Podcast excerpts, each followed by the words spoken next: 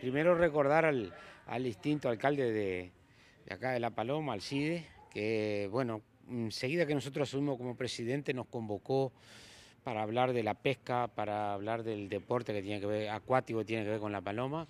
Y me parece que al final sale esta reunión con, con muchos especialistas, se está desarrollando para nosotros en un tono que nos permite aprender sobre este tema. ¿no? Nosotros no, no venimos de una ciudad de la costa, ni, pero bueno, pensamos que es importante esto de escuchar a los locales, ¿no? Y la, la, intención nuestra es tratar de darle voz a esta iniciativa local. Es con lo que nos estamos comprometidos el primero de marzo, de ir al interior y a su vez levantar temas locales y regionales y que darle trascendencia nacional. Muchas veces las inquietudes y las cosas que tienen para decir los pescadores artesanales de La Paloma, por un motivo o por otro les cuesta llegar al Parlamento o que se tomen como temas nacionales.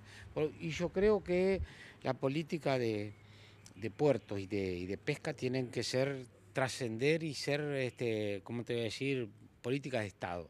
Bueno, y en eso estamos para dar una mano, así que vamos a seguir escuchando el resto de, las presentaciones, pero desde ya está garantida una muy buena concurrencia y un gran nivel de, de expositores que vemos en, la, en, el programa. ¿Cómo se avisora el puerto de la, de la Paloma? ¿Cómo ven el futuro ustedes desde la Cámara? ¿Qué se ha dicho, qué se ha hablado? Bueno, usted sabe que eso ha, sido motivo de, de, discusión en el pasado.